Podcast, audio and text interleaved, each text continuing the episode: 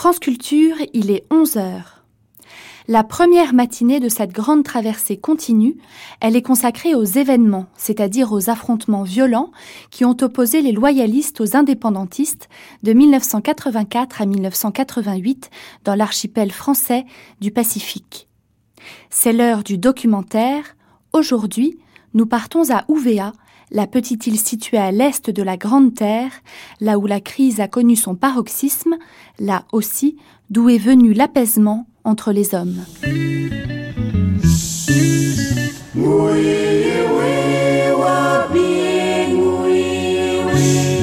Nouvelle-Calédonie. Terre de défi. Laetitia Cordonnier, Nathalie Salle. Ouvéa, drame et réconciliation. Au printemps 1988, entre les deux tours de l'élection présidentielle française, quatre gendarmes sont tués à Ouvéa par des indépendantistes kanaks. Les autres sont maintenus en otage dans une grotte et lors de l'opération de libération des otages, 19 kanaks sont massacrés. Un an plus tard, pendant la cérémonie de levée du deuil des 19 kanaks tués, Jean-Marie Chibaou et Yewene Yewene, les deux leaders du FLNKS, sont assassinés par un des leurs. Ouvéa, poumon de la Nouvelle-Calédonie, cœur des drames et des réconciliations. L'île d'Ouvéa, il est composé de trois districts, c'est-à-dire euh, district de Saint-Joseph, district de Fayaoué et de Mouli. Chaque district est composé de, de tribus. Des indépendantistes kanaks menés par Alphonse Dianou occupent le 22 avril 1988 la brigade de gendarmerie à Fayaoué. La situation dégénère, quatre gendarmes sont tués, deux blessés et les autres sont pris en otage. Certains d'entre eux sont emmenés dans une grotte au nord de l'île, près de la tribu de Gossana. Là, on va se diriger vers le nord, vers Gossana, voir le, le propriétaire de, de, la grotte et lui faire une coutume et demander la permission si on peut aller voir le, la grotte. L'assaut militaire est donné le 5 mai 1988 pour libérer les otages. Deux militaires sont tués et parmi les indépendantistes, 19 personnes sont massacrées pendant et après l'opération. Clairement, euh, il y a eu dans la fin de l'assaut, la partie terminale de l'assaut, il y a eu des actes exécutés postérieurement à l'assaut qui n'auraient pas dû l'être. Capitaine Legorju, chef du GIGN. Benoît Tangopi, preneur d'otages rescapé, est fait prisonnier. Il est emmené à Nouméa, puis à la prison de la Santé à Paris. Aujourd'hui, il habite avec sa femme et leur petite fille dans une case toute neuve qu'il a construite au milieu de la forêt, à l'entrée du chemin qui mène à la grotte. Je, m'appelle Benoît Tangopi. Euh, je fais partie des prisonniers quoi, de, d'ouvert. Je suis le suis le gardien de la grotte quoi mais voilà. Je suis mieux placé plutôt pour l'histoire euh, de, de, la grotte quoi de ce qui s'est passé euh, c'est pour ça que les gens ils m'envoient des visiteurs euh, chez moi quoi. Là vous nous y emmenez? Là on, voilà je vous emmène à, à la grotte quoi. on y va à pied? On y va ouais on va à pied on fait 15 minutes de, de marche quoi. Une demi-heure à l'aller-retour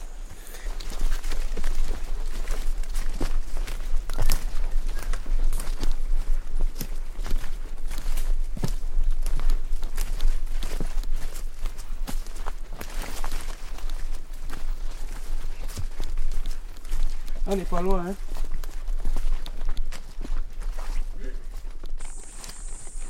Et vous pouvez me raconter comment vous avez organisé l'assaut de la gendarmerie? L'assaut de la gendarmerie. C'est aller occuper la gendarmerie, hein Aller occuper la gendarmerie. Mais c'est une occupation euh, pacifique, quoi. C'est de faire rester qu'à la loi pense, qui ne reconnaît plus le, le Kanak euh, ici chez lui, quoi, hein c'est ça, c'est pas aller, comme disent beaucoup de gens qui disent qu'on est parti pour tuer les, les gendarmes. Euh, ça, c'était pas vrai. Hein, c'est des mensonges. Nous, on est partis, c'est pour occuper la, gendarmerie. Mais voilà, le, tout a foiré. C'est pour ça qu'il y a eu des blessés, et des gendarmes euh, morts. Voilà. On voit bien le cratère là. C'est un cratère. C'est une côte qui rentre euh, sous terre. C'est un cratère. on va faire le tour, comme ça vous allez, vous allez bien voir. Quoi,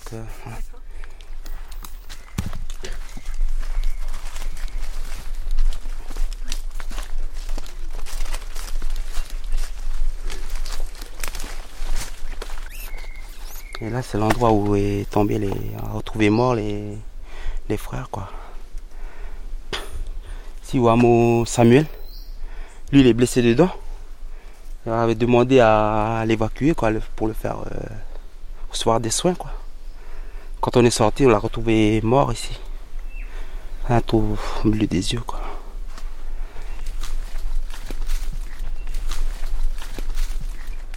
Voilà, deux autres, deux frères qui sont morts ici. Madjolé Jean-Luc, un bon Nicodème.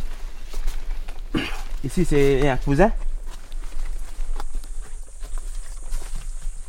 Là, c'est des foulards Ouais, c'est là, enfin, c'est ce que les gens ils déposent à chaque fois qu'ils viennent, quoi. Des manous Des manous, ouais. Sa commémoration, quoi, chaque 5 mai. Sur des pèlerinages, des gens qui viennent. Euh, ceux qui attachent. Euh, les cailloux là, c'est les gens quand ils passent, ben, ils prenaient des petits cailloux et ils posent dessus quoi. Et ça augmente le.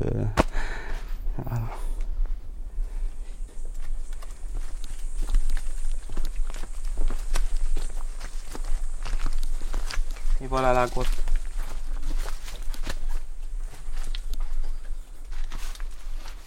Ça c'est des traces de balles.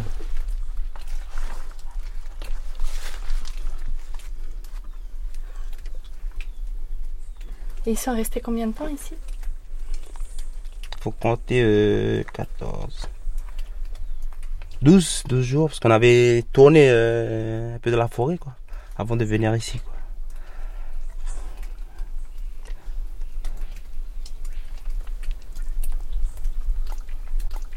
C'est exprès, vous gardez tout en l'état Oui, ça a resté euh, depuis, quoi, ça, ça reste. On n'avait pas bougé, ça a resté, quoi.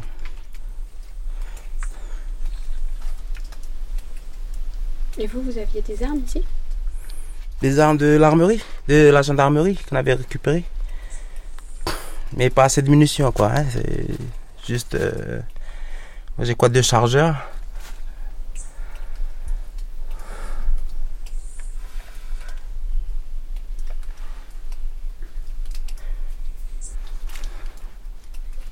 Vous, vous étiez où Moi, j'étais dedans là-bas. J'étais avec les, autres euh, au fond. Mais comme euh, tous les matins, je vais, c'est moi qui recevais les porteurs de thé. J'ai des porteurs de thé qui arrivent le, matin pour le thé et le café. Les gens de la tribu hein, de Goussana. Ça fait que moi, c'est moi qui vais les recevoir là-bas et les emmener. Euh... C'est que c'est à ce moment-là, on est en bas avec les porteurs de thé, c'est à ce moment-là que le, les pumas ont, ils ont commencé à attaquer quoi. Déjà nous on voulait parler quoi. Hein. Euh, Alphonse et, la Vélois ils voulaient parler quoi, ils voulaient négocier quoi. Hein. Mais voilà. quand ils sont venus, ils ont ils sont, pas parlé. Hein. C'est les deux moi qui ont commencé à tirer, nous tirer dessus. Et après, c'est toute l'armée qui avait nous ont tiré dessus. C'est que nous, on est obligé d'utiliser les armes qu'on avait, quoi.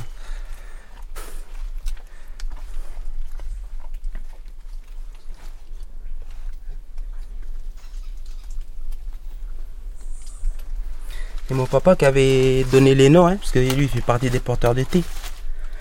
Parce que après l'attaque, c'était lui qui est parti avec les, militaires pour donner les noms de ceux, qui sont morts. Papa m'avait dit que quand il est passé pour donner les noms, il y a, encore des gens qui respiraient, quoi. Blessés, mais qui respiraient, quoi. Qui... il avait fait le tour. Il est arrivé là, il y a tous les morts qui étaient entassés, là. Ils étaient tous morts, quoi. Il n'y avait plus personne qui respirait, quoi. Et il y a d'autres, euh, entre eux, ils ont, ils ont coupé les oreilles décortiquer les yeux. Et papa, il les, les reconnaissait plus, quoi. Et même euh, la vélo, quand ils ont ouvert le, tout le dos, là. Ils ont carrément coupé le dos, là. Ouvert sur le colonne euh, vertébrale. Il y a presque tout le boyau qui sort là, dans le dos.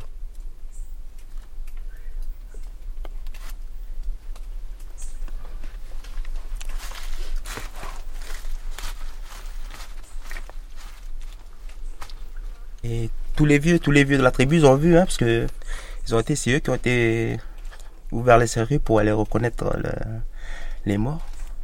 Ils sont obligés de faire venir les, mamans pour qu'ils reconnaissent, euh, reconnaissent par, avec des tatouages, sur c'est des cicatrices. Mais le visage, on ne voyait pas le, visage, quoi. C'est carbonisé, quoi. C'était calciné, quoi, hein, brûlé avec le lance-flamme, quoi.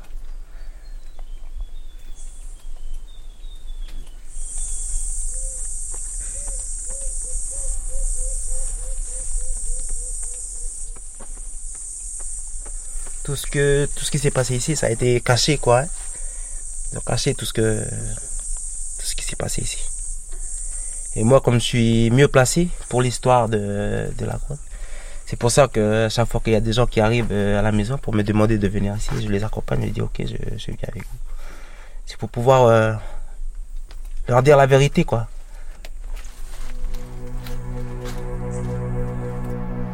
Tout ça, ça reste. Hein. Ça part pas Ça part pas, ça reste.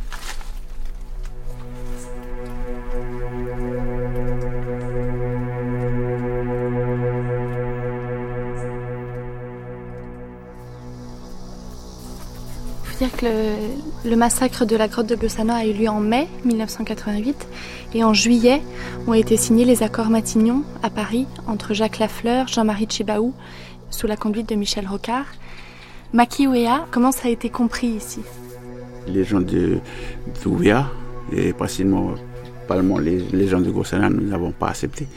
Et nous n'avons pas assisté, nous n'avons pas euh, cautionné, nous n'avons pas voté ces accords de Matignon.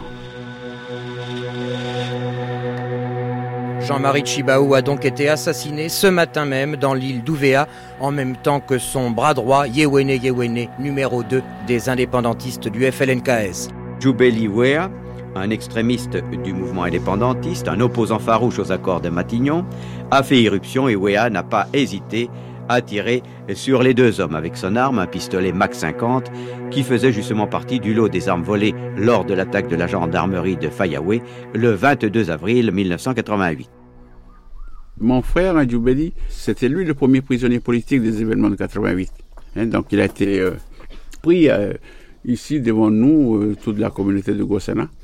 Et tout de suite, il a été incarcéré, à, emprisonné à, à Nouméa, à la prison de Nouméa. Et c'est seulement euh, après l'attaque de, la grotte, hein, après le 5 mai, qu'il a été transféré en France en même temps que les, prisonniers qui étaient dans la grotte aussi, les prisonniers politiques.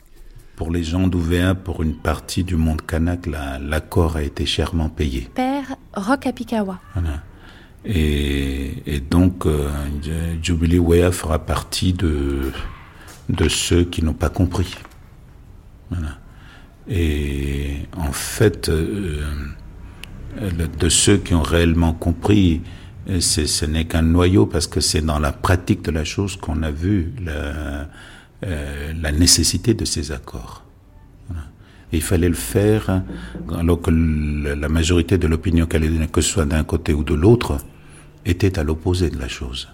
Le 4 mai 1989, Jubeli Wea, votre grand frère, a tué Jean-Marie Chibaou et Yewene Yewene lors de la cérémonie de levée du deuil.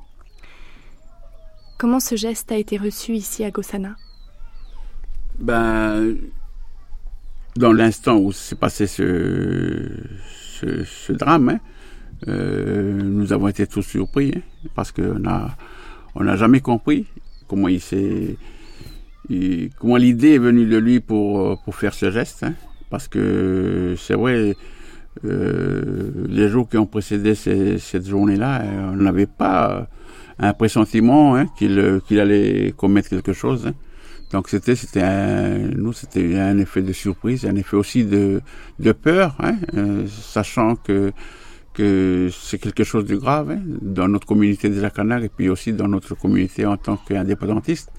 Ça a été dur pour nous, hein, parce qu'on sentait déjà des, tensions euh, juste après, hein, après ce, geste. Père Apikawa, quel a été l'impact de l'assassinat de Jean-Marie Chibaou et de Yewene Yewene par Djoubeliwea, donc un indépendantiste kanak, dans le monde kanak et en Nouvelle-Calédonie? Alors le, le, contexte déjà, c'est une cérémonie de, de levée de deuil, donc un acte coutumier.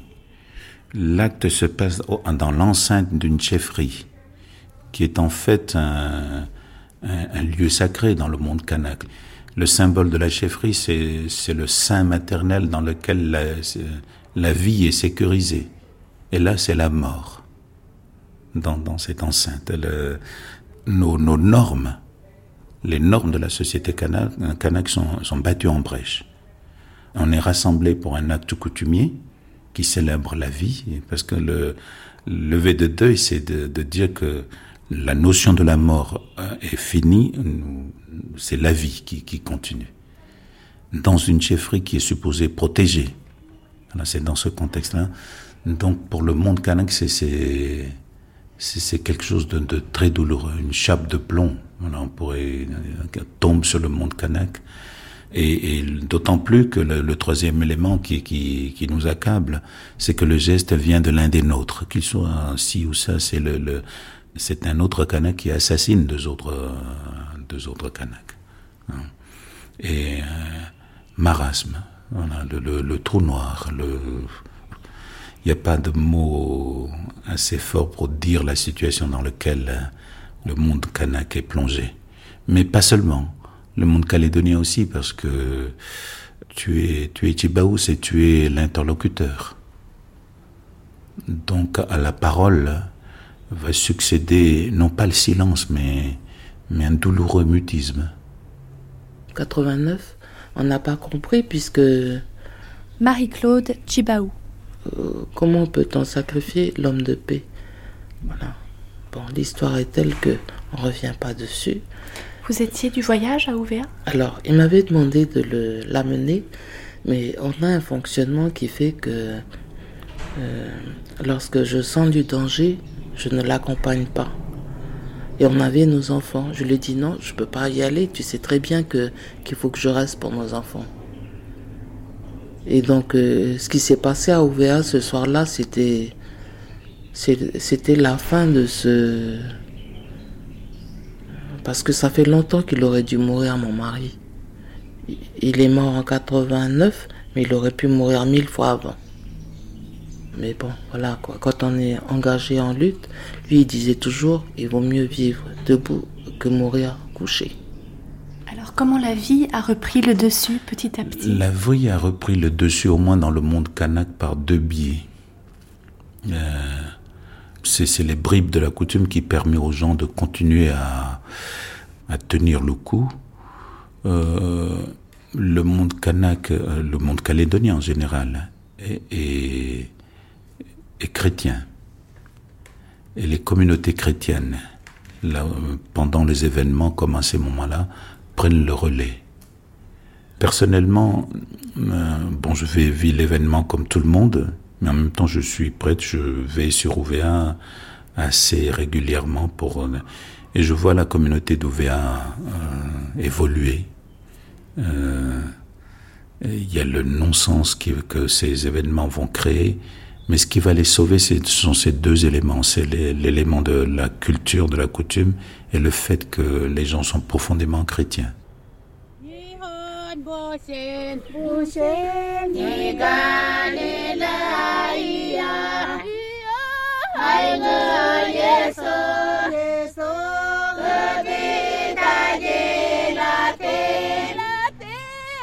Yeah.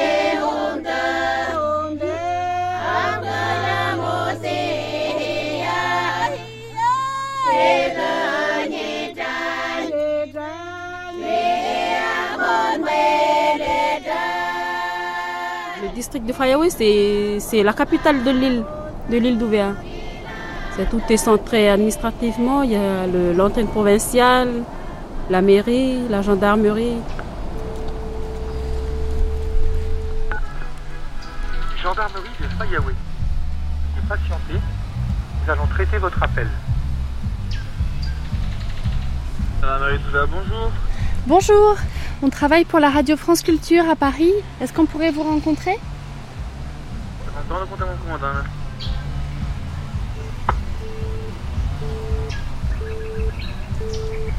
Bonjour. Oh là là, il y a un sacré chien là. et voilà, et là nous sommes à Ouvéa et euh, on vient vous voir et on, on vient de voir qu'il y a un monument Mhm. aux euh, gendarmes morts en 1988.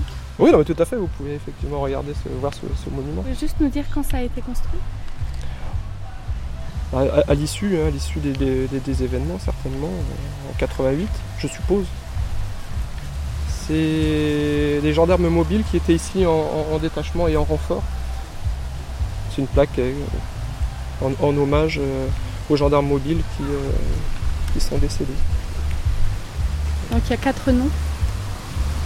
Ouais. Mort pour la France, avril 1988.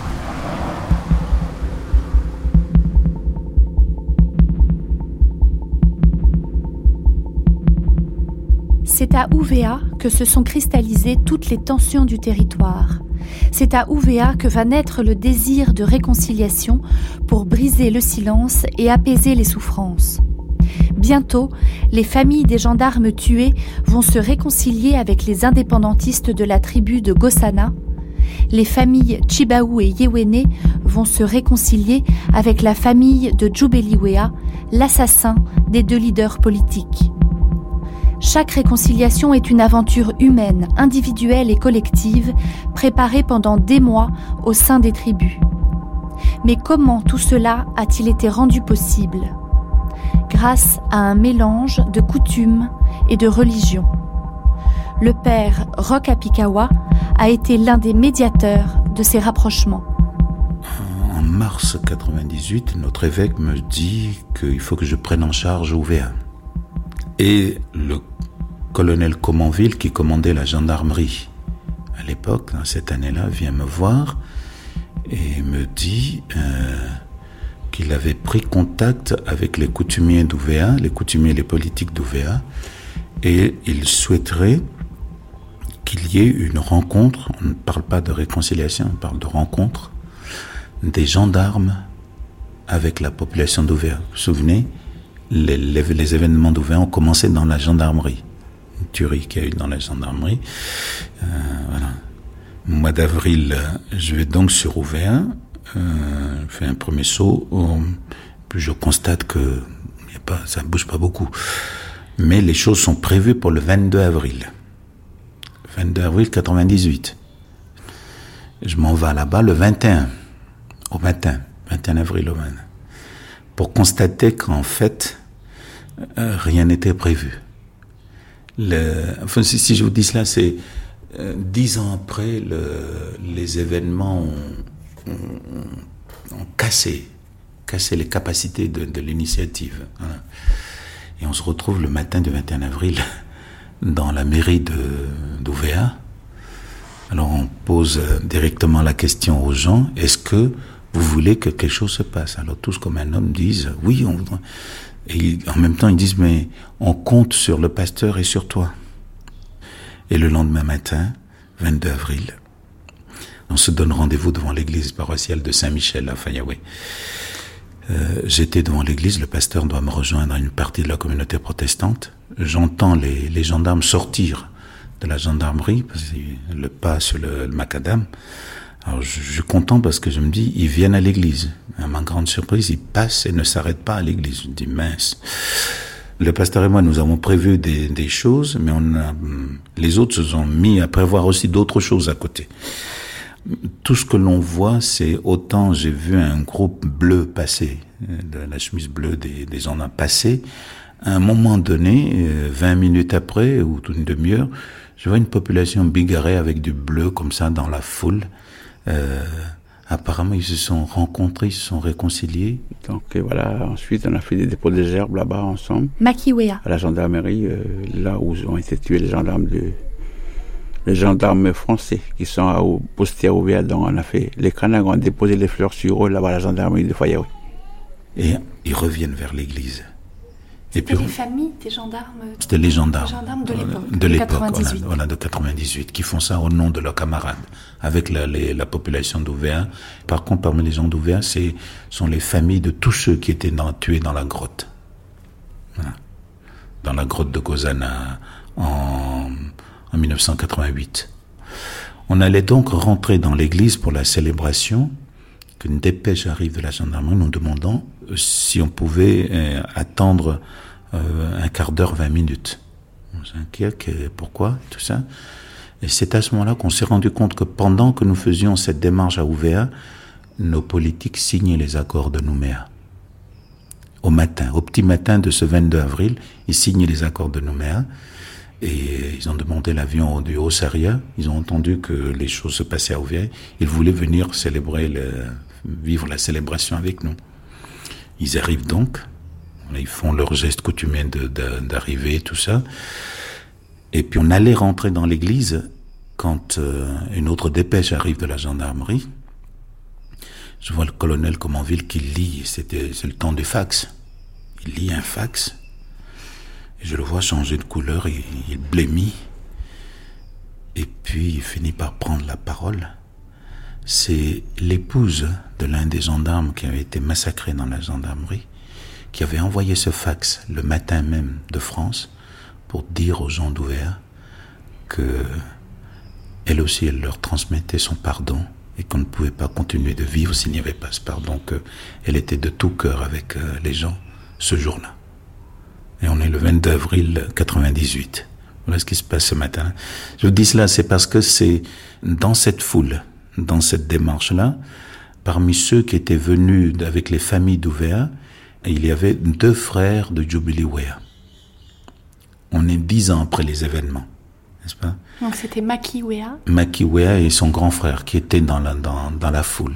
Ils voient cet événement que des gendarmes avec, euh, avec les gens et tout ça. Et ils se disent, c'est donc possible. C'est donc possible. Les dix ans qui se sont passés, même si c'était comme une chape de plomb, eux, les gens d'Ouvéa, soit par la famille Ouéa, mais les, les gens d'Ouvéa en général ont essayé d'entrer en relation avec les familles Chibaou, avec les familles Wene, mais ils faisaient par le biais des politiques, par le biais de tel ou de. Ça, ça, ne, ça ne prenait pas. Puis on était trop proche de, des événements, on était dans les premières dizaines d'années. Ça ne prenait pas. Et c'est à ce moment-là qu'ils se disent, euh, c'est possible.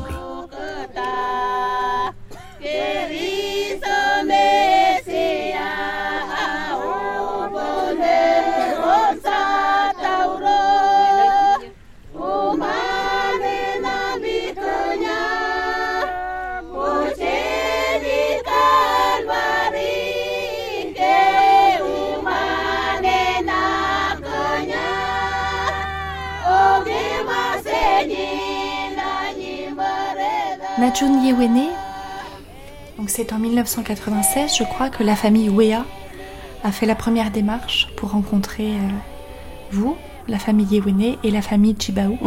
Comment avez-vous reçu cette demande? Euh, moi, je vais vous dire quelque chose qui m'est. Les Wea, je les connaissais très bien. Et, et nous avons des, des liens de famille aussi.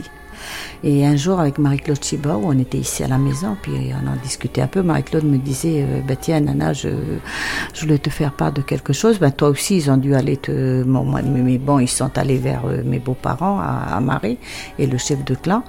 Mais bon, elle, comme elle se retrouve toute seule, avait encore un frère de Jean-Marie qui était vivant, mais il est du côté de Yengen. Bon, c'est un peu vers elle qu'ils sont venus lui demander. Puis euh, dans la discussion, elle me dit Mais moi, pour le moment, je, suis pas, je ne suis pas prête. Je ne suis pas prête. euh, euh, non, non. Et puis c'était très difficile. Elle me... Moi, je lui dis Écoute, Marie-Claude, euh, je te comprends. Pour le moment, tu n'acceptes pas. Bon. On est avec toi. On, ne va pas accepter si toi et ta famille vous n'acceptez pas. Yé et Jean-Marie euh, s'entendent ensemble. Alors je crois que on respecte on va laisser faire le temps. Peut-être qu'un jour tu accepteras et ce jour-là, nous, nous accepterons tous. Ouvert, pour moi, ça n'existait plus. Hein. C'était quelque chose que, que j'avais complètement effacé. Euh, ça n'existait pas.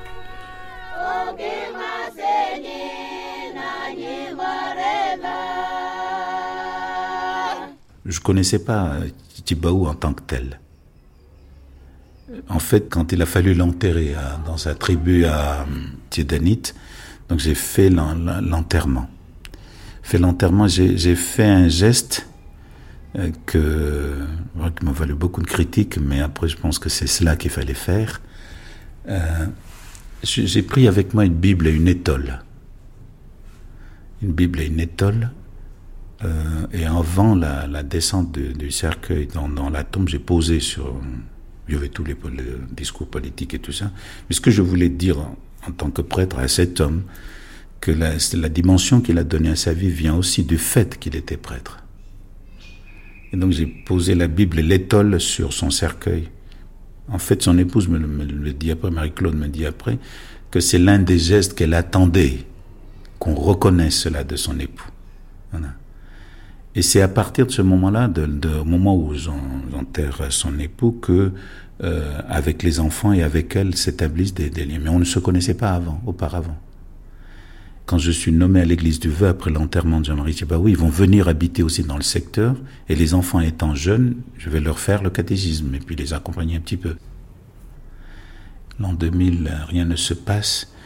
Mais c'est en parlant avec Marie-Claude Thibaou après qu'elle me dit que elle est protestante, Marie-Claude Thibaou. Mais elle me dit la chose suivante, elle me dit, euh, votre vieux pape a dit des choses qui m'ont bouleversé. Alors je dis, euh, euh, qu'est-ce qu'il qu'est-ce qu'il a dit? Alors elle dit, tu sais, de tout ce qu'il a dit, j'ai retenu un mot et je crois que ça nous concerne, c'est l'expression guérison de la mémoire. Et quelque temps après, au moins Marie-Claude Chimaou m'a dit pourquoi elles ont mis beaucoup de temps. Non seulement c'est douloureux, mais elle m'a donné une autre indication qui, est, qui était d'une grande sagesse c'est que au moment des événements, tous leurs enfants étaient petits. Il n'y avait que les deux aînés qui avaient 14 ou 15 ans. Sinon, les autres étaient en bas âge. Et elles, ne voulaient pas, elles, euh, les deux veuves, assumer quelque chose que les enfants n'assumeraient pas. Elles souhaitaient que les enfants arrivent à leur majorité et que ce soit les enfants d'un côté, du côté ou que du côté Yewene, que ce soit eux qui entérinent ou non la demande de réconciliation. Il y a eu, euh, de la part des gens d'Ouvéa, je dois reconnaître, euh, une volonté mais extraordinaire de, une volonté de survie quoi hein.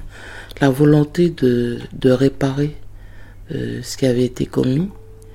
Et donc euh, plusieurs tentatives de, de réconciliation qui n'ont malheureusement pas abouti, ou heureusement, on peut dire la chose dans les deux sens, dans la mesure où moi je n'étais pas prête, et puis euh, chez nous, il faut laisser le temps au temps. Euh, la tribu de Tiedanit, elle a souffert des événements. Là, on parle de 84, on parle de, de 89, mais en 17 déjà, la tribu, elle avait été exterminée par l'armée euh, française. Et donc, euh, voilà quoi. 1917. Voilà. Le papa de, de Jean-Marie Chibaou a survécu parce qu'il a roulé dans les fougères. Tous les autres sont morts, quoi. Enfin, c'est pour vous dire que c'est l'histoire qui se répète. Parce que dans cette tribu, les gens n'ont jamais accepter la colonisation. Et ensuite, euh, ce sont les deux dames qui viennent nous dire, on a parlé avec nos enfants, c'est dur, c'est difficile, il faut que maintenant vous allez leur expliquer pourquoi. Alors, on reprend nos, bâtons de pèlerin, le pasteur Jean voit les enfants Yéwéné, et moi je vois les enfants Tibaou qui étaient en Nouvelle-Calédonie, qui l'un ou l'autre était aux études en France et tout ça. Donc je vais jusqu'à Paris pour rencontrer, leur parler de, tout cela. Alors, euh, les enfants n'ont pas la même réaction, tout en étant de la même fratrie. Les uns ressentent la chose douloureusement, ne, veulent pas entendre parler de, réconciliation. Euh, le jour où je viens leur dire, dire à l'un d'entre eux que il y a la demande de réconciliation, un des, des, jeunes se lève et me chasse sur la route. Il me chasse. Il, est, très violent. Ils ont, tué mon père. Total de tout ça, je me retrouve sur la route. Je, comprends aussi la, la, douleur, je laisse. En partant, je lui dis euh, si tu veux qu'on reparle de cela, fais-moi signe. Et puis, bon, il fait pas signe, mais je rencontre les autres enfants Tibaou. Et l'un d'entre eux, qui, qui, est ici, qui travaille au centre Tibaou, Emmanuel, Emmanuel je, je, rencontre Emmanuel en France. En France, euh, et je, je, fais la coutume en arrivant là chez eux, et je leur dis pourquoi j'étais là. Et lui me dit cette chose extraordinaire, hein, Emmanuel. Il me dit, tu vois, père, euh, nous, alors il utilise cette question, nous les enfants du, papa Yewene et du papa Chibaou, nous sommes sur le bon côté de l'histoire, dans la pensée des gens. Mais je me suis toujours demandé, moi, comment ils font les enfants du vieux jubilé. Quand il m'a dit ça, j'ai dit la partie est gagnée. C'est-à-dire il y avait quelqu'un qui, malgré la douleur, qui avait souci des autres. Voilà.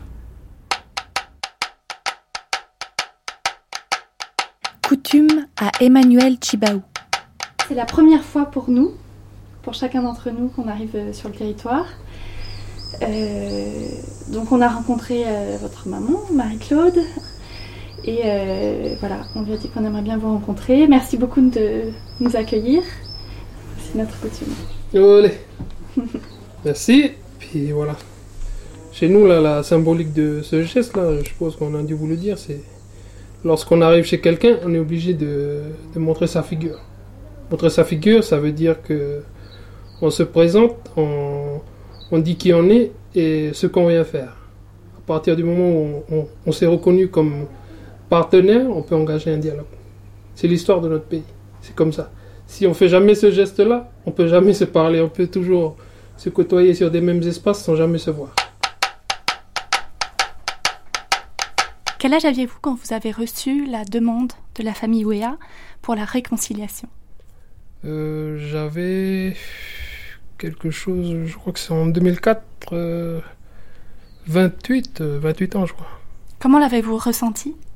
J'ai euh, ressenti un peu d'une manière un peu particulière dans la mesure où j'étais en France. Lorsque ça s'est passé, euh, un des médiateurs qui, qui ont participé à, aux entre les familles, le père Apikawa, il nous a montré la, coutume, le, présent que, la famille de Ouvea avait, fait pour demander que l'on se rencontre. Pour nous, c'était un peu, un peu particulier parce qu'on était, le contexte il est différent lorsqu'on est à Paris.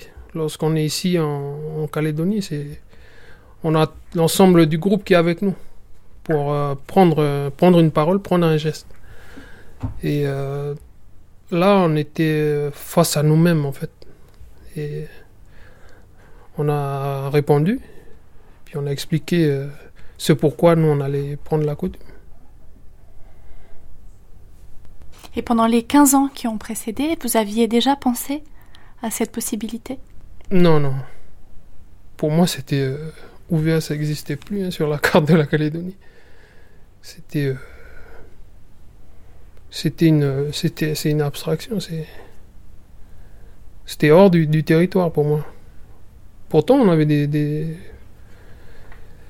des, amis d'Ouvea, etc., de la famille à Ouvea pour moi, c'était rayé de la carte. S'il y avait un, quelqu'un de Ouvea qui se présentait à Yengen, ou qui rentrait dans la vallée, mais il prenait une, une balle. Hein. C'était simple. L'équation simple. Il prenait une balle. C'est toute l'île qui était responsable, pratiquement. Hein. Je cherchais pas à savoir si c'était quelqu'un de Gossana, de Takeji ou de Saint-Joseph. Moi, c'était tout ouvert. Point barre. Enfin, quand on est enfant, c'est ça. Hein. Donc voilà. On continue les rencontres parce qu'après, il faut chercher, il faut pouvoir parler aussi avec les frères de, de, de Jean-Marie Thibault, des gens de son clan qui étaient farouchement opposés. Alors, pendant ces années-là, j'ai fait des kilomètres. Bon, le pays est petit, mais il faut aller et venir. Et le mois de novembre 2003, Makiwea. le père et le pasteur sont venus ici à la maison euh, pour nous rassembler et nous dire enfin la bonne nouvelle, comme quoi les deux familles ont accepté de nous rencontrer. Et donc le 23 décembre 2003, donc on a fixé cette rencontre euh, au siège de l'église évangélique à Nouméa. Et on avait décidé que chaque famille doit, envoyer une petite une délégation restreinte pour déjà pour avoir les premiers contacts, pour essayer de voir déjà comment on doit avancer, comment on doit cheminer plutôt vers, euh, vers cette rencontre euh, des familles par la réconciliation et le pardon. Et à un moment donné, il faut constituer un comité qui va organiser ces, événements et il faut un président de, ce comité. On se réunit toujours dans la, à la maison du président de, l'église protestante. Et le jour de la, rencontre, à ma grande surprise, celui des enfants Chibaou, qui s'appelle Joël, qui m'avait chassé sur la route, est venu à la réunion. Et, et il est toujours un peu euh, blagueur sur les bords quand même. Là, il me regarde et puis me dit si vous, vous souhaitez, je veux bien présider ce comité. et donc c'est lui, c'est l'un des fils de Thibaut qui préside le comité de réconciliation. Et nous sommes en, donc en 2004, hein, ça nous emmène en 2004. Le pardon, c'est pas seulement en une seule réunion, hein, c'est et il faut préparer les, les gens, il faut préparer les familles, il faut préparer euh, euh, les jeunes, il faut préparer tout le monde pour que tout le monde soit prêt pour cette journée fatidique, si on peut dire. Et donc on a fixé euh, une réunion par mois pour que nous nous rencontrions et chaque fois nous avons nous avons fixé des objectifs hein, par rapport à cette, cette avancée-là. Puis par rapport aussi à la prise de conscience de chaque délégation, s'il euh, y a une évolution de cette de cette envie de se pardonner ou de se réconcilier.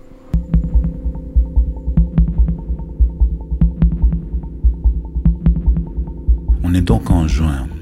Les, choses vont être euh, prévues pour le un mois.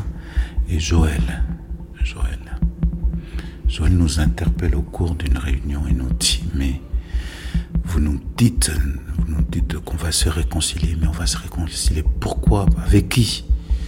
Quand est-ce que vous, allez nous dire la vérité? Pourquoi vous avez tué mon père? Il y avait les Wea qui étaient là. Et voilà, une telle interrogation, voilà, ça casse la baraque, c'est tout, tout est fumé.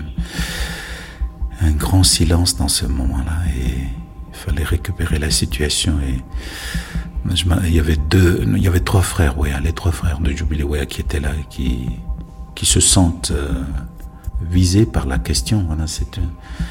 Il ne savent plus comment faire. Et quelque part, je, le, enfin, de, je me tourne vers eux parce qu'on ne sait plus comment faire. Là, la question nous coince. Et puis c'est la question de la vérité. Je, m'adresse aux, frères Wea, je leur dis, euh, je dis leur prénom. Je leur dis, vous êtes des papas. Des papas. Euh, N'entendez pas la demande de, de Joël comme une accusation accueillez sa demande comme si c'est l'un de vos enfants, de vos, propres enfants, qui demande à comprendre. Il faudra lui dire la vérité d'une manière ou d'une autre. Et là, il relève la tête, il regarde Joël. Et il dit à Joël, Ok Joël, on va te dire ce qui s'est passé cette nuit-là, mais donne-nous le temps de retourner à Ouvéa et d'en reparler avec tous ceux et toutes celles qui étaient là ce soir-là. Moi, j'étais hein, dans, dans, nos délégations ici, j'étais désigné comme euh, délégué pour, pour, représenter la famille dans cette réunion du 23. Donc ça a été, ça a été une réunion que je ne peux jamais oublier. C'était une réunion très, très, très dure. Hein. Les gens de la famille Wea, ils, viennent à 60 ou peut-être 80. D'Ouvet, ils ont affrété un avion juste pour venir répondre à, aux questions du jeune homme. Là. Et donc cette réunion, elle est importante parce que voilà, tous nos enfants sont venus et ont posé leurs questions. Marie-Claude Chibaou. Mais au préalable, il a fallu que l'on se salue, qu'ils mettent des visages sur des noms qu'ils n'avaient jamais vus, qu'ils euh, voient les frères de Jubilee Wea, qu'ils voient son épouse, etc., etc. Puis voilà, on est rentré dans la pièce. Eux, ils étaient déjà là. Avant nous, ils nous attendaient. Et ben voilà, on, a, on est rentré en premier, et puis on s'est répartis d'un côté de la table, ils étaient de l'autre. Et la famille de Marie nous a suivis. Et la première chose que l'on s'est dit, je crois qu'on s'est. on n'a même pas fait de, de coutume ni rien. Les, les mamans, elles ont pleuré. Et puis euh, pendant un long moment, il n'y a pas eu d'échange. L'échange, c'était des pleurs, des deux côtés. Donc ça a été un silence euh, euh, de mort. Quand on, a, on s'est échangé des, regards, ben c'était ça y est, c'était parti. Hein. Chacun était dans les... On pleurait, tout le monde pleurait, et puis... Ben, on se tenait entre nous, mais c'est un moment fort parce que c'est après 14 ans, c'est une une rencontre très, très émotionnelle. Hein. Moi, je me vois, je me pense toujours à ce moment-là parce que ce sont les ce sont, les larmes qui ont parlé. Hein. Ça a été difficile de sortir les mots, mais ce sont les larmes qui ont fait que euh, qui a fait un peu la tradition entre les familles. Il y avait beaucoup de tensions en fait. Hein. Il y avait beaucoup de tensions et puis euh, de faire face à, ces, personnes-là, c'était assez. Euh, c'était faire face aussi aux gens qui, ont, qui pour nous avaient tué nos, parents. Donc on en avait beaucoup de, de rancœur à, à leur rencontre.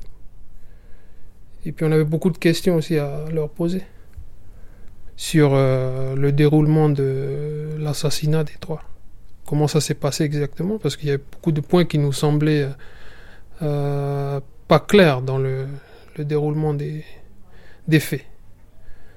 D'autant plus qu'il y avait une action en justice qui avait été menée par euh, les familles pour essayer d'avoir plus d'informations et cette, euh, cette action a, été c'est éteinte du fait que le, principal acteur, la est, est, mort. Il a été tué par, euh, par le garde du corps de, de Jean-Marie Thibau. Moi-même et Marie-Claude nous étions très surpris des questions des enfants. Nadjoun Yewene. Et c'est aussi bien parce que cela venait d'eux. Ils avaient besoin de savoir vraiment ce qui, ce qui s'était passé. Et, et de l'autre côté, les gens avaient, nous avons senti qu'ils avaient été francs sur, le, sur les réponses qu'ils avaient données aux enfants. Pour dire que c'était quelque chose qui était, qui était préparé par Ouéa Djoubeli euh, tout seul. C'était un acte. Euh, les gens ne sont pas du tout au courant de, de ce, qui, euh, de ce qui se préparait, de ce qu'ils voulaient faire. Vous êtes sorti de la réunion et qu'est-ce que vous vous êtes dit? Comment dire? C'était comme un coup de massue. Hein. C'est comme si on avait revécu la mort de nos parents. Et cette réunion-là, elle nous a permis euh, déjà de rencontrer la famille Ouéa, mais aussi de se regarder, nous, entre nous, nos, propres familles, pour euh, discuter de ça. Ça a été un moment important pour nous parce que ça nous a permis de, de, se mettre un peu à nu, je pense. De tirer toute notre carapace que, que l'on s'était faite avec ce drame-là, je pense. Parce que comme les deux, les trois, c'était des personnes publiques, les cérémonies de, de deuil se sont déroulées de manière un peu publique. Ce qui fait que le, temps durant lequel nous, on, peut partager avec nos, proches pour pouvoir échanger et puis, euh, oui, faire partir le, chagrin, quoi durant la, cérémonie de là on n'a pas pu le faire à la fois euh, je vois pour les gens d'Ouvéa c'est comme d'un soulagement parce que pardonnez l'expression, mais ils vident leur sac. Ils finissent par dire, parce qu'ils ont gardé des choses. Ils ne l'ont pas dit aux politiques parce que il y avait des choses qui tenaient de l'intimité. Il y avait des choses à dire à des intimes. Et c'est ce qu'ils ont fait en face des, des, veuves et des enfants, Tibaou et Yewene, qui, étaient là ce jour-là. Et donc, euh, au sortir de cette réunion qui a commencé l'après-midi, puis qui a fini le soir euh, vers 21h, euh, Joël disait, euh, voilà, c'est, on a eu la vérité. la réconciliation, on peut la faire. La vérité a été dite 15 ans après le drame du double assassinat et la réconciliation proprement dite peut enfin commencer en juillet 2004. La première cérémonie a lieu à Yengen, dans la vallée de Tiendanit. Tiendanit, c'est la tribu de Jean-Marie Tibaou, qui se trouve à Yengen, au fin fond de, la vallée de Yengen. C'est moi qui précédais la, délégation d'Ouvéa. On était plus de 300 personnes. Hein. Donc on, avait décidé que ce sont mes enfants et moi qui euh, doit être à l'avant de la délégation. Donc euh, ensuite, c'est les jeunes qui nous suivaient parce qu'on a voulu mettre en avant la jeunesse. Hein. C'est vrai qu'on a fait cette réconciliation par rapport à cette génération. Que si on traînait, si on ne faisait pas réparation à ce qui s'était passé à Wadila, ce sont nos jeunes qui vont subir les conséquences. Donc, euh, c'est pour ça qu'on est rentré dans la tribu avec euh, nos coutumes, c'est-à-dire euh, toutes sortes d'objets, des nattes, des provisions, de sculptures et tout. Et tout ça, ce sont les jeunes qui portaient avec eux. Moi, je les précédés, puis voilà, on a traversé la petite rivière qui marquait l'entrée de la, de la maison des Chibaou. Hein, c'était le, le, calme plat, le silence complet. C'était fort à ce moment-là parce que c'est comme si on marchait dans un, dans un désert, hein, ou dans un lieu où on, on n'entendait que les sons des oiseaux ou le petit, le bruit de, cette, de ce petit cric hein, qu'on traversait. il y avait une petite, euh, petite montée jusque là-haut. Donc ça a été dur pour euh, remonter cette pente. Hein. Malgré que c'est, c'est 20 mètres, mais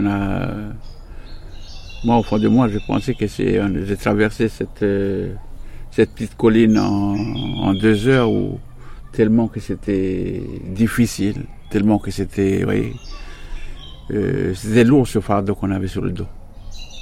Donc on est arrivé, on est, quand on est arrivé dans la cour, ben, on voyait la, toutes ces masses qui étaient là devant, mais on ne peut pas reconnaître parce que comme on était, hein, on était dans l'émotion, on était dans la peur, on était dans les doutes, mais c'était la, la communauté des Yégen, la famille Tibaou et, tous ces, les chefs du coin qui nous attendaient. Donc voilà, on est arrivé et toutes nos délégations sont assises sur la pelouse. Hein. Tout, le monde est, assis. Et moi, je, suis, me suis avancé avec mes enfants. Euh, donc ça s'est passé en plusieurs phases. Hein. Nous, euh, c'est-à-dire notre travail à nous, mes enfants et moi, c'était d'ouvrir la porte. Crainte et humilité précèdent mes propos. Oh terre, terre de nos ancêtres, terre de nos vieux, terre de Tibaou, terre de nos morts,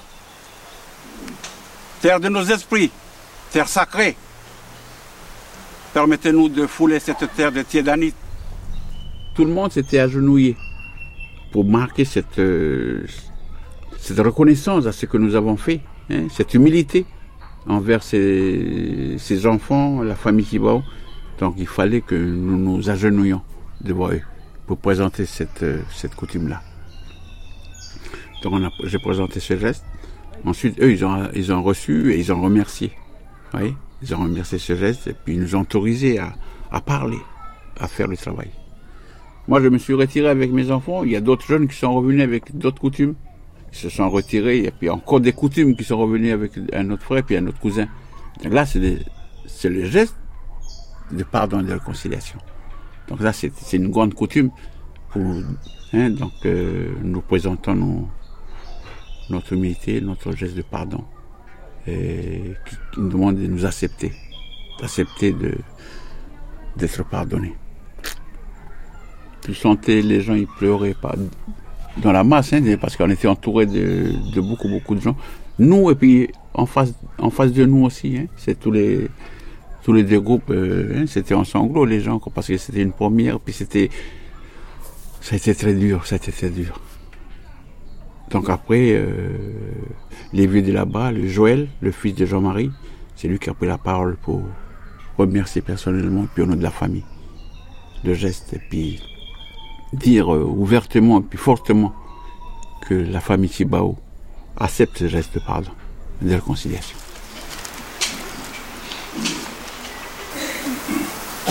Moi, quand papa il est mort, moi j'étais colère. J'étais colère après vous tous. Vous tous. Vous tous.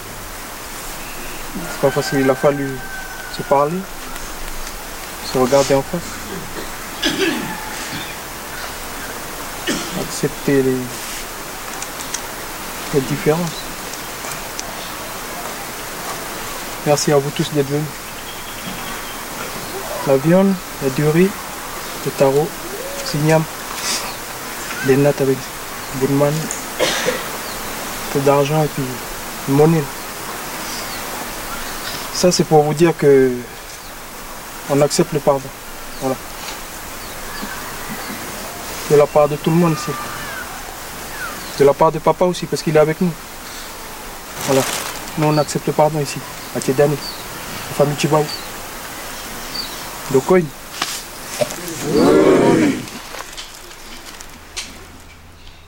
Après, euh, ils se sont retirés. Il y a encore un, autre frère et puis un autre cousin, puis d'autres jeunes qui ont replacé encore une autre coutume. Et là, c'est la coutume de remerciement. On remercie la famille Tibaou pour avoir accepté ce geste de pardon. C'est un déroulement très symbolique et puis très, très touchant et puis très profond, surtout parce que ça touche, ça touche le cœur.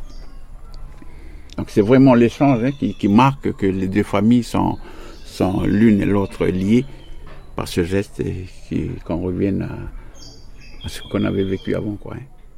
Et puis à un moment donné, c'est les gens se rencontrent, se serrent la main et tout cela. Et l'épouse de, de Jubilee Waya et ses deux enfants euh, étaient toujours assises par terre, euh, voilà, recroquevillées d'une façon malheureuse. Alors je me suis approché de Marie-Claude Tibaou et je lui ai dit, Marie-Claude, la dame qui est assise par terre ne se lèvera pas si ça n'est pas toi qui vas la relever. Parce qu'en fait, elle ne connaissait pas. Euh, quand euh, il y a eu l'assassinat en 89, il y a comme une chape d'ignorance. Ils ignorent les. En fait, ils se redécouvraient ce matin-là.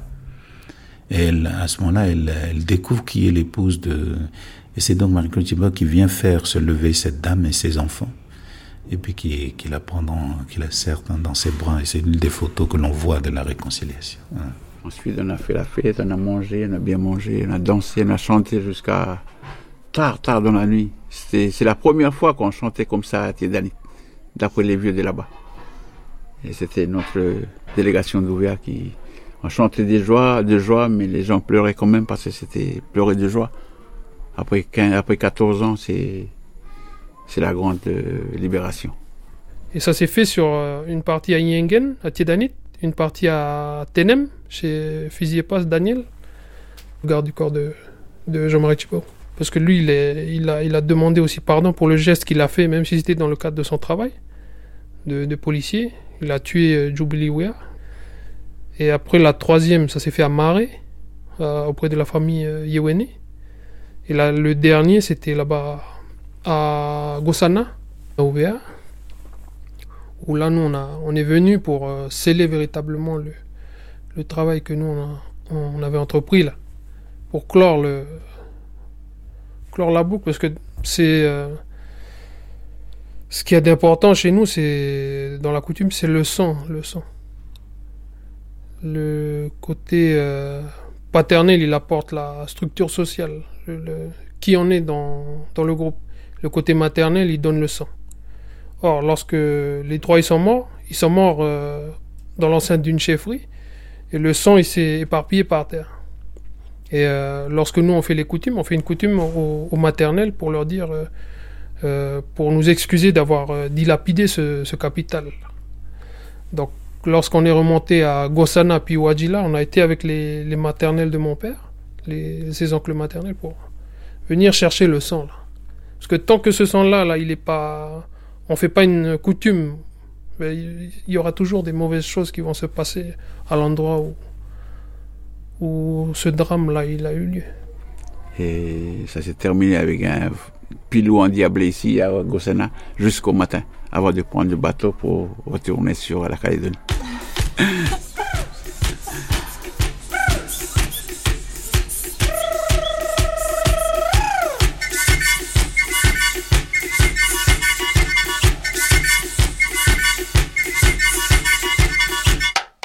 Emmanuel Chibaou, qu'est-ce que ça a changé pour vous, la réconciliation?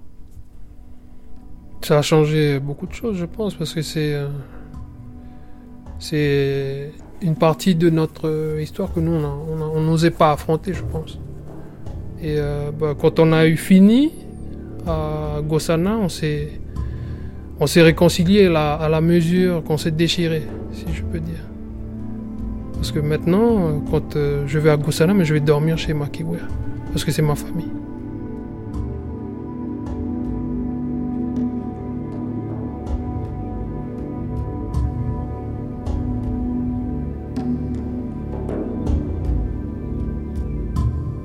Le début de la réconciliation, elle s'était faite entre familles. Nadjoun, Yewene. Nous n'avons pas accepté les médias, mais c'est quelque chose qui reste entre nous parce qu'on sent que c'est quelque chose de intime à nous, aux familles. C'est quelque chose de, sacré puis de qui nous appartient à nous. Et c'est après seulement qu'on est allé expliquer au, Sénat coutumier, on est allé euh, au commissariat, on est allé euh, au, oui, euh, chez le OCR, quoi. Et on leur a dit, on ne vous a pas négligé, mais bon, on pense qu'en premier lieu, c'est nous et, nos enfants qui sommes concernés. C'est pas du folklore, hein, pour ainsi dire, c'est quelque chose de très sérieux, de, qui, qui nous appartient à nous. Mais maintenant, nous venons vous dire, bon ben voilà, ça y est, nous avons fait, la réconciliation. Nous sommes là pour vous expliquer un peu ce que nous avons fait, et non pas pour vous donner des leçons, mais comme quoi, de, hein, aussi bien dans la politique, euh, peut-être qu'un jour ça va leur donner à, à, réfléchir pour dire que bon, nous sommes dans un tout petit pays, ça serait bien que nous travaillions main dans la main, tout le monde, sans. Ben, moi, c'est ce que quand on a fait ces gestes-là, je pensais vraiment à ça. Mais bon, nous ne sommes pas là pour vous donner des leçons, c'est à vous, pour dire que, comme quoi c'est possible. On peut le faire.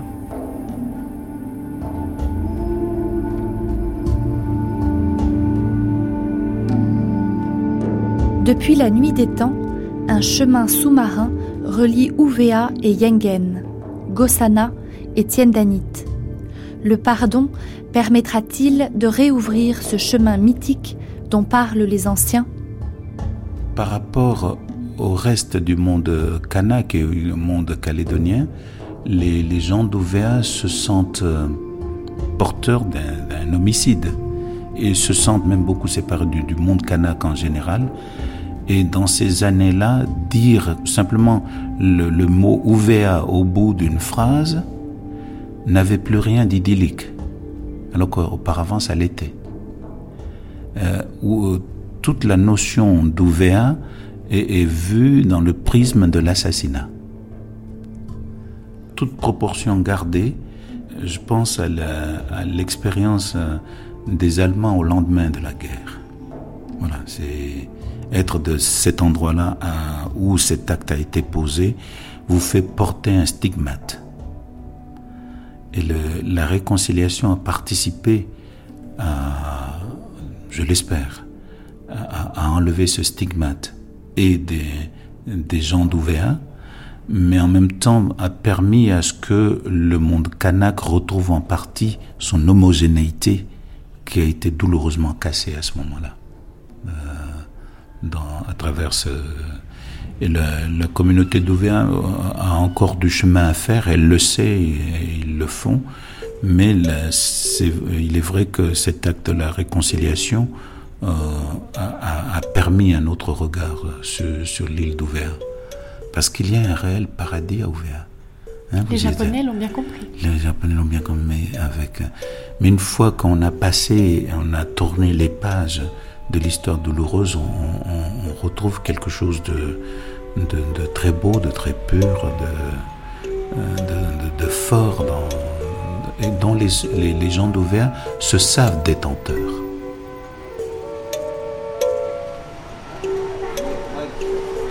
Hello. Hello. Where are you from? Uh, Japan, from Japan, Osaka. Uh, my name is uh, Naofumi Hirai. Hirai. You are going to Uvea? Where? Yes. Why? Uh, beautiful. Uh, honeymoon. Les Japonais partent à Ouvéa en lune de miel. Ils habitent dans le grand hôtel de luxe au sud de l'île, face au lagon. Ils marchent sur la plage de sable blanc, ils font du vélo et croisent parfois des crabes de cocotier. Ils guettent aussi la perruche d'Ouvéa, endémique et colorée. Ce sont eux, les Japonais, qui ont inventé l'expression Ouvéa, l'île la plus proche du paradis. Souhaitons qu'avec le temps, l'île d'Ouvéa regagne le cœur des Calédoniens.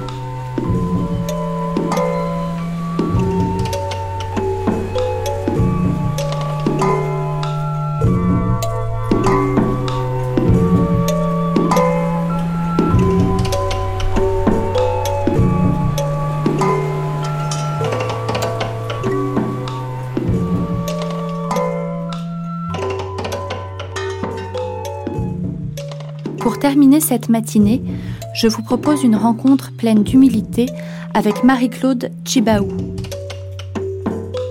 Elle est entrée dans l'histoire comme l'épouse de Jean-Marie, le leader indépendantiste kanak. Aujourd'hui, Marie-Claude Chibaou vit entre Paris, Nouméa et Yengen. C'est la présidente du conseil d'administration de l'ADCK, l'Agence pour le développement de la culture kanak. Elle est aussi membre du Conseil économique et social. Nous l'avons rencontrée dans son bureau du Centre culturel Chibaou. Elle est assise dans un grand canapé en cuir blanc. Elle porte une robe popinée bleue.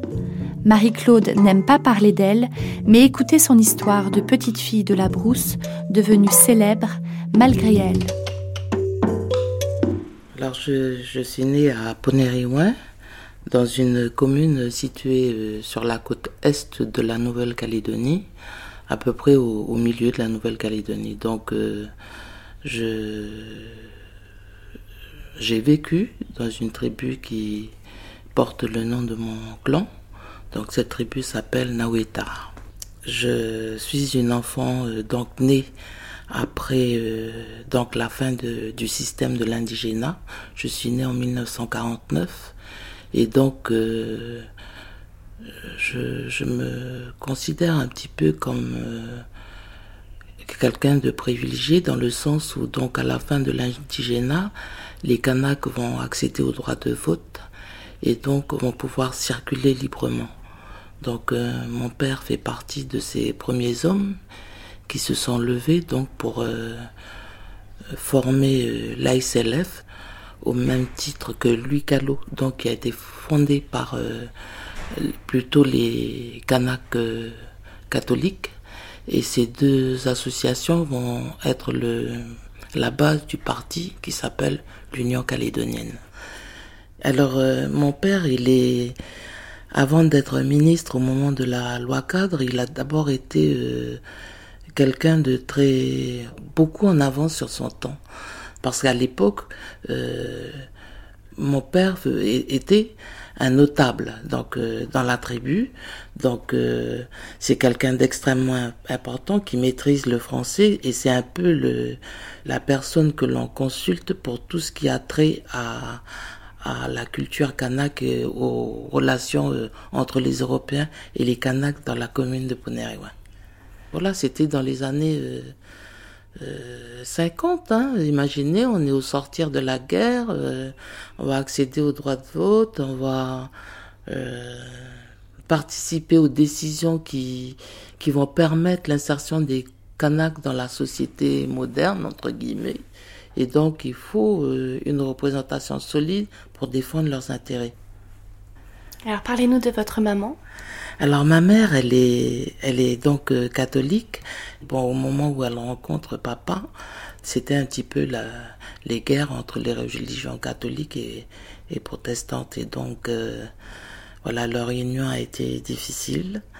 Et donc, euh, c'est peut-être le, cette histoire un petit peu difficile de leur rencontre qui a fait que nos parents nous ont éduqués dans la tolérance et dans le respect des autres. C'est-à-dire que même sur le plan euh, de la religion, on a eu une éducation écuménique. On allait si bien, aussi bien au temple que qu'à la mission, donc euh, avec mon grand-père et ma grand-mère. Voilà. Marie-Claude Chibaou, comment s'est déroulée votre enfance au sein de la tribu des Naweta Moi, j'ai été. euh, D'abord, nous avions vécu au dispensaire, donc, puisque papa était infirmier. Et, et donc, euh, voilà, le, notre enfance se déroule euh, comme tous les petits-enfants de, de la brousse. hein. On est à la rivière, à la montagne. À l'époque, il n'y avait pas de- d'eau courante, donc euh, on est avec le seau à aller chercher l'eau du puits. Pour aller dans le village, on prend un bateau parce que, voilà, quoi, les moyens de circulation n'étaient pas ceux que nous avons aujourd'hui. Et puis il n'y avait pas d'électricité. Enfin, on a vécu euh, la vie des petits Kanaks euh, en tribu. Mais c'est quelque chose, un souvenir extraordinaire. Ah, Alors notre vie, elle était rythmée par le travail de papa, mais surtout par euh, le travail des champs. Donc euh, voilà, nous sommes 11 enfants et donc pour pouvoir subvenir à nos besoins, euh, le travail de, des champs, c'est-à-dire euh, la récolte des ignames, les champs de manioc, de patates, l'entretien de la caféière et le, le cycle des cérémonies à la tribu rythmait notre vie. Quoi. On était complètement... euh, voilà, on faisait corps avec la tribu parce que justement papa était notable et on est les propriétaires terriens de la tribu. Voilà. Marie-Claude Chibaou, vous étiez la première, une des premières petites filles kanak à aller à l'école avec des Européens. Avez-vous des souvenirs de la classe? Alors ma maîtresse, elle venait de Valoris, elle s'appelait Madame Tessier et donc euh, ce qui m'avait toujours choqué, c'est que voilà, euh, en fait, on nous a enseigné le les calculs, le français, euh, enfin tout ce qui faisait le contenu de notre enseignement comme si nous étions des petits Français. Voilà, nos premiers bons points, c'était voilà, c'était le pont du Gard, les arènes de Nîmes, euh, les châteaux de la Loire. euh. Et puis le, nos dictées, ben, on parlait du train, on parlait du coucou, du rossignol, euh, etc., etc.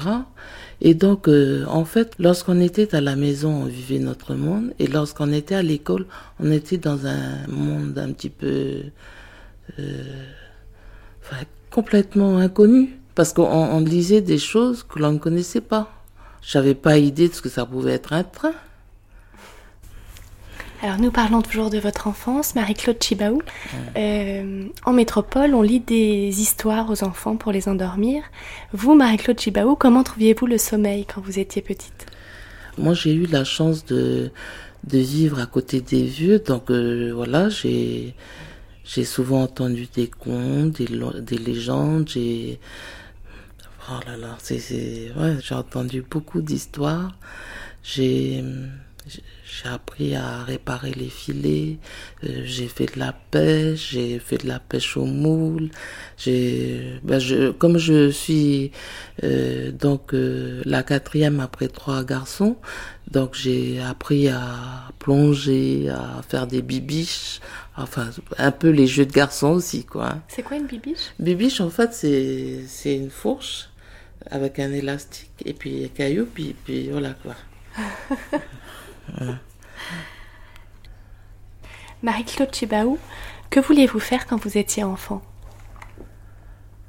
Euh, vous savez, je crois que quand on est enfant kanak, on n'a pas de grand désir de voilà d'être ingénieur, d'être ci, d'être ça.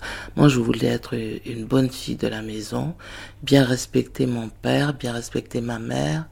Euh, voilà, ça se résumait à ça. C'est, voilà, j'avais pas d'ambition particulière. Euh, voilà, ce que la chance que j'ai eue, c'est que voilà, mon père m'a permis de d'émanciper dans le sens il m'a autorisé à faire du sport. À l'époque, c'était pas évident. Dès mon plus jeune âge, j'ai fait de l'athlétisme, euh, du poids et du disque, et donc euh, c'est un geste que l'on répète pour parfaire son geste technique, pour qu'il devienne comme euh, un réflexe. Et donc le voilà l'entraînement, euh, il, il, te donne le goût de l'effort, il te donne le goût de la persévérance. Tu réussis à la force de toi-même. Voilà, c'est pas quelqu'un qui fait à ta place, quoi. Et moi, je, voilà, quand je veux, je peux. Donc euh, voilà, mes premiers voyages, par exemple, je les ai faits euh, dans les années 65. Je suis allé à Tahiti. Après, j'ai fait toutes les îles du Pacifique. Euh, et bien plus tard, j'ai fait l'Institut national des sports à Paris. Donc euh, voilà quoi. C'est et, et mon père m'a toujours bien accompagné dans le sport. Il avait bien compris que voilà qu'on n'allait pas continuer à vivre dans nos tribus et qu'il fallait nous exprimer hors de chez nous aussi. Trouver notre place dans ce pays qui se construisait. L'autre chose que, que où papa m'a bien accompagné, c'est voilà, je faisais de la peinture. Et donc, euh, vous savez, acheter de la gouache, acheter de la peinture à l'huile, à l'époque, dans une tribu là-bas au fin fond de la Brousse, c'est un petit peu utopique, hein, mais voilà, mon père me faisait ça. Vous parliez politique à la maison? Avec papa, on a eu la chance de parler de tout. Et bon, oui, il n'y avait pas de. On a toujours parlé de tout parce que. Enfin, justement, je sais pas ce qui. Voilà, papa, lui, c'est pas parce que j'étais une fille que qu'on ne discutait que des choses. Même pas. Non, on a discuté d'égal à égal, quoi. Ouais. Mais j'étais très, très proche de mon père. Mon père, c'était quelque chose de presque de charnel. Et puis, mon père, ça reste ma référence encore aujourd'hui. C'était mon, mon, modèle ouais, de droiture, de, de rigueur, l'amour du travail bien fait, le sens de l'honneur, le sens de la parole donnée, le respect. Ouais, c'est. Vous, vous aviez fait des études? Non. Alors, moi, j'ai appris avec mon père, je suis un autodidacte. Je suis à l'école jusqu'en en troisième. Et puis après, mon, mon père a cessé ses fonctions politiques. Et donc, il est revenu en brousse. Et pour permettre à mes frères et sœurs de poursuivre leurs études, je suis retourné à la tribu avec mon père et j'ai ramassé le café. Notre richesse, c'était le café. Et donc, il fallait ramasser, ramasser. Ma journée, elle était faite que de ça. Et le soir, je chargeais les sacs de café sur mon dos puis je, le, je les ai ramenés à la maison. Après, il fallait les vider sur le séchoir. Puis, puis voilà, je vivais la, la vie de quelqu'un en tribu. Voilà. Mais c'est une bonne école, hein, vous savez. voilà. Et puis, euh, voilà. Et puis, une fois que, que mes frères et sœurs ont tous été, euh, voilà, chacun un métier, euh, moi, je me suis remise à étudier. Et puis j'ai passé des concours administratifs. C'est comme ça que je suis devenue un fonctionnaire de la fonction publique, donc territoriale. Et donc euh, à l'époque, je suis chargée de faire de, du développement en brousse. Donc euh, je travaille euh, dans ce fameux service de l'éducation de, de base. Et mon travail consiste à faire des stages d'initiation à l'hygiène, faire de la prévention, et notamment pour la protection infantile, donc euh, faire des stages par exemple sur le, la stérilisation et la nécessité de, de bouillir les biberons, euh, l'allaitement mixte, qu'est-ce que c'est, le planning familial, euh, les premiers soins, qu'est-ce que c'est que des premiers soins. Voilà, mon travail consiste à faire des choses comme ça. En même temps, à l'époque, nous étions équipés de d'un Boer 16 mm. J'avais un groupe électrogène et je, faisais en brousse euh, donc euh, de l'animation. Et ce que je faisais, c'est que je sonorisais les kermesses. Ça veut dire que j'allais, j'installais tout ce qui était sono, faisais l'animation de la kermesse, et le soir, je faisais des projections de films. Et nos films, c'était des films sur le développement. Voilà mon travail. Je m'occupe donc de mettre aussi en place euh, en, en brousse des groupes de femmes. Ça veut dire que voilà, j'ai eu bien conscience que si je voulais apporter le développement en tribu et avoir euh, un support solide de ce que je disais, il fallait que les femmes du village soient structurées.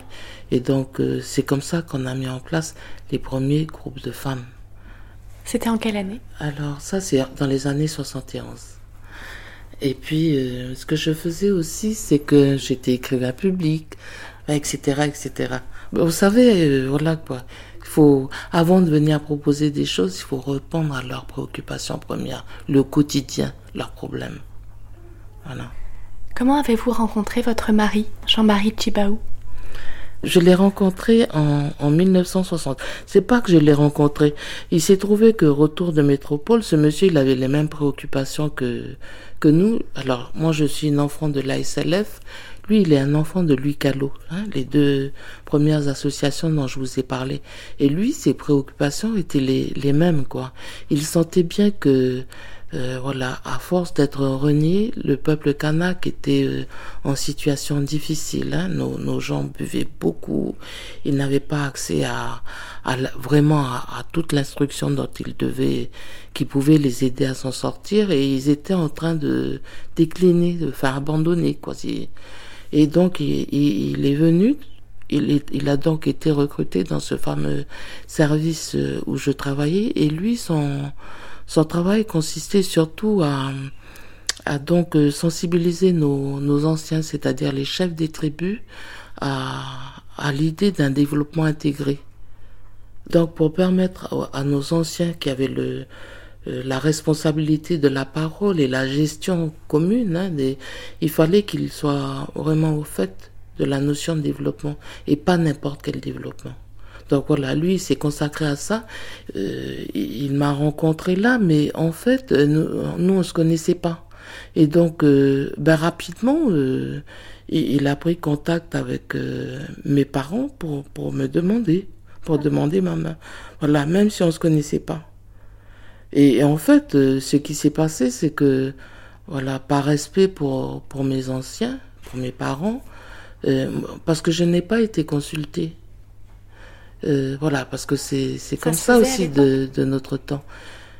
Même si, euh, voilà, lui, il était un catholique, j'étais un protestant, ça n'a pas empêché que, voilà, le grand chef Goa, euh, papa, le grand chef Galé, euh, accompagne notre, notre rencontre et puis notamment ça a conforté des, des liens qui existaient dans les temps anciens. Hein, Jean-Marie Chibaou, il vient du nord, complètement au nord de la Nouvelle-Calédonie, donc région de Yengen. Moi, je suis au centre, mais voilà, nous, on fonctionne par des chemins coutumiers. C'était en quelle année? C'était en 1973. Et donc, euh, rapidement aussi, euh, Jean-Marie Chibaou, et lui, il décide que pour donner à, au peuple kanak un, sentiment de fierté, il faut le mobiliser et lui faire prendre conscience qu'il a une culture, que même si la Nouvelle-Calédonie est française, ici il y a un peuple originel, c'est les Kanaks, et voilà. Donc, euh, Mélanésia 2000, 1975, cette première manifestation qui s'est déroulée juste dans la colline, derrière la colline, c'est là que j'ai pris conscience de la richesse de la Nouvelle Calédonie et notamment de la culture kanak. C'est la première manifestation qui rassemble à Nouméa euh, plus de 2000 Kanaks venant de toutes les aires culturelles du territoire. Et donc, euh, voilà, c'était magistral, magnifique. Et rapidement aussi, euh, il s'investit en politique parce qu'il comprend bien que pour pouvoir euh, euh changer les, les choses, il faut participer dans les décisions, c'est-à-dire euh, être reconnu sur le plan politique. Et il s'investit en politique. Donc euh, il est d'abord élu à la mairie de Yengen, mais aussi rapidement élu président de, euh, de l'UC et, et, le discours se radicalise. À force... calédonienne. Voilà. Parce que ben, on nous entend toujours pas. On nous entend toujours pas. Donc euh, les, le peuple kanak s'est mobilisé pour défendre ses intérêts, puis interpeller la conscience collective, l'opinion politique euh, aussi euh, euh française et internationale. Et, et c'est vrai qu'on a beaucoup entendu parler, c'est peut-être comme ça qu'on a mieux entendu parler de la Nouvelle-Calédonie. Il a fallu fabriquer tous ces événements pour qu'on comprenne que les choses ne pouvaient pas continuer ainsi. Et donc, euh, pour en revenir à Jean-Marie Thibaou, euh, c'est voilà, à tout bout de champ, quoi qu'il advienne, il fallait servir les intérêts du peuple kanak. Plus jamais il fallait retourner en arrière. Est-ce qu'il partageait avec vous ces réflexions tout au long des, oui, oui, événements Oui, oui, oui. Mais, mais vous savez, le... nous, on n'est pas. Enfin, notre couple, il était particulier dans le sens où j'étais sa moitié, mais on partageait tout. Il n'y a, pas de choses réservées aux femmes. Pendant les événements, tout, tout le peuple kanak était mobilisé, les hommes comme les femmes. C'est pas une histoire d'hommes, c'est une histoire de peuple. Et le peuple, c'est les hommes, les femmes, les, enfants un peu grands. Voilà, tout, tout, euh, était mobilisé pour, euh, pour, pour interpeller le gouvernement, pour lui dire stop, ça suffit, quoi. Vous avez reçu le nom Chibaou sans avoir été consulté, vous nous l'avez dit. Euh, Jean-Marie Chibaou est resté dans l'histoire comme un homme d'église, un homme politique, mais aussi et surtout comme l'homme qui a rendu sa dignité au peuple kanak. Vous avez partagé son combat, vous poursuivez cette mission aujourd'hui. Marie-Claude Chibaou, quand avez-vous eu conscience de rentrer dans l'histoire? Non, moi, j'ai tout ce que vous dites là, euh, euh, moi, j'ai pas fait tout ça. J'ai pas. Moi, je vis ma vie. Euh, la vie que j'ai vécue auprès de mon mari, c'était d'abord la vie d'une épouse. C'était pas programmé tout ça. Moi, j'étais conseillère rurale, j'ai aidé au développement de la brousse. Lui, il arrive, il aide au développement, un couple se veut. Bon, après, le, l'engagement respectif de l'un et de l'autre fait que, parce qu'on est ces enfants-là et on est devenus ces hommes et cette femme-là. Euh, mais en fait, ça me gêne toujours quand on me dit ça parce que lui est un grand homme. Moi, je, je non, non, je, je suis. Vous savez, les femmes kanak, elles sont courageuses. Hein. Moi, je suis une parmi tant d'autres. Il y en a beaucoup, vous savez. Ouais, il y en a beaucoup. Donc, euh, voilà. Moi, je ne suis pas un personnage de l'histoire. Dites que je suis un grand sportif, ça suffira dire. voilà. Aujourd'hui, Marie-Claude Chibao, vous êtes donc la présidente de l'ADCK, l'Association pour le développement de la culture kanak.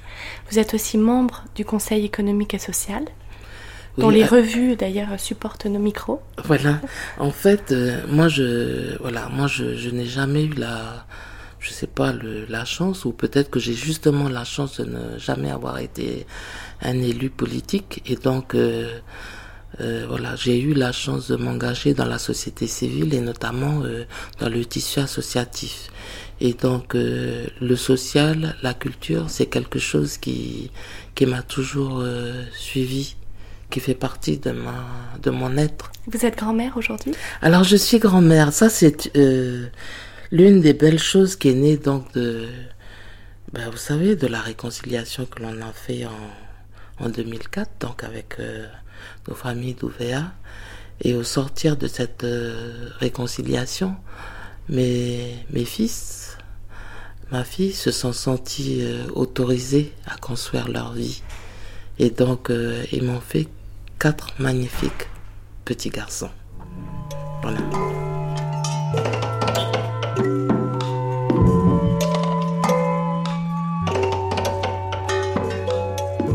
Fin de cette première matinée sur les événements de Nouvelle-Calédonie, produite par Laetitia Cordonnier et réalisée par Nathalie Salle.